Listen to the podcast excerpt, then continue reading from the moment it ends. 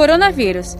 Expansão da Covid-19 entre as cidades. É impressionante a velocidade de expansão da doença. Eu acho que isso é, é, é um, um primeiro ponto que chama muito a nossa atenção. O que a gente tem observado desde o começo da epidemia é que ela segue uma lógica de deslocamento da epidemia que vai dos grandes centros para as cidades menores. Foi isso que aconteceu no mundo e é isso que está acontecendo aqui no Brasil também.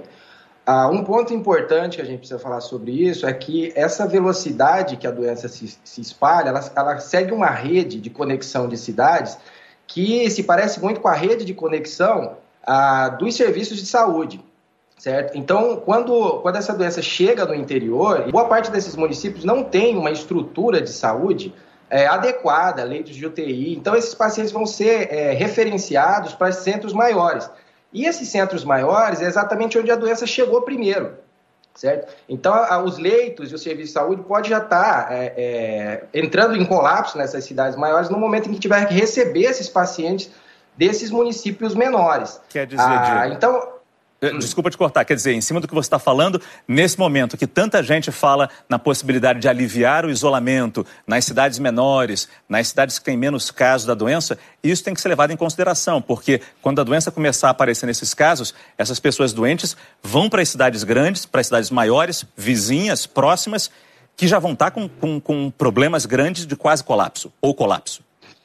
Exatamente, Márcio. Está é, tá tendo uma discussão que eu acho que ela, ela é um pouco é, pautada no, na, no limite político-administrativo, né? porque é como funcionam as instituições e é como funciona a máquina pública. Mas a doença ela não respeita esses limites é, políticos administrativos, né? Ela se espalha nos municípios e, e, é muito difícil quando a gente fala que os prefeitos têm que tomar decisão sobre quarentena ou não. As cidades não são ilhas, as cidades são conectadas por serviços e mercadorias. Então a gente precisa entender essa rede, existem várias iniciativas né, que, que apontam como é que essas redes funcionam, e a gente precisa entender como é que essas redes funcionam quando a gente começar a debater qualquer tipo de, de relaxamento é, social, da, da, da, da, do isolamento social. Mas o momento que a gente está, é, a gente precisa discutir essas redes exatamente para a gente construir estratégias de saúde para o combate à doença. Né? Se a gente sabe como é que essas redes funcionam, então a, a, política de saúde tem que considerar essas redes. Os municípios não podem trabalhar isolados. Em alguns casos, existem municípios que são limítrofes a, é, nas UFs, né, nos estados, e os estados também vão precisar conversar uhum. entre si. Né? A gente, por exemplo, a gente tem um exemplo de Petrolina e Juazeiro que é quase que uma coisa só. Existiu um fenômeno de conurbação, então aquilo tudo se juntou. Então não pode um governador o exemplo só, né? um governador da Bahia adotar políticas de, é, de restrição e um outro, um outro, governador de Pernambuco de relaxamento, sendo que esses locais eles funcionam claro. numa dinâmica diferente. Então Agora a gente precisa você... entender essas redes para poder fazer uma estratégia de combate, porque o vírus está usando essas redes para se, se, disseminar no, no território nacional. Não, ficou muito claro. Agora, Diego, você quando faz esses cálculos e faz esse mapa do Brasil mostrando essa expansão da doença, você faz também comparações?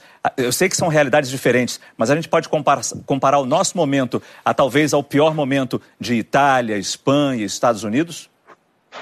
Não, o importante, Márcio, é que a gente está numa curva ascendente, né? E a gente tem alguns cálculos sobre velocidade de duplicação de casos e de óbitos. Ontem saiu um, um, uma reportagem bastante interessante, um estudo sobre o Imperial College de Londres, que mostrou sobre a taxa de a taxa de contágio, né? O Brasil está com a maior taxa de contágio do mundo e a gente tem observado que a velocidade de duplicação de casos, ou seja, quanto tempo leva para que os óbitos, os casos dobrem, ela se assimila muito com dos Estados Unidos. E a gente ainda está num momento ascendente, né? Então é provável que, que essa velocidade aumenta, aumente e com o número de testes que a gente aumentar também, a gente vai ter uma ideia ainda maior dessa velocidade, porque a gente sabe muito que existe bom. também subnotificação.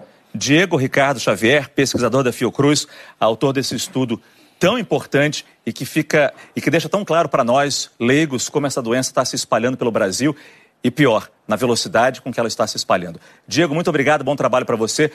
Saiba mais em g1.com.br/barra coronavírus.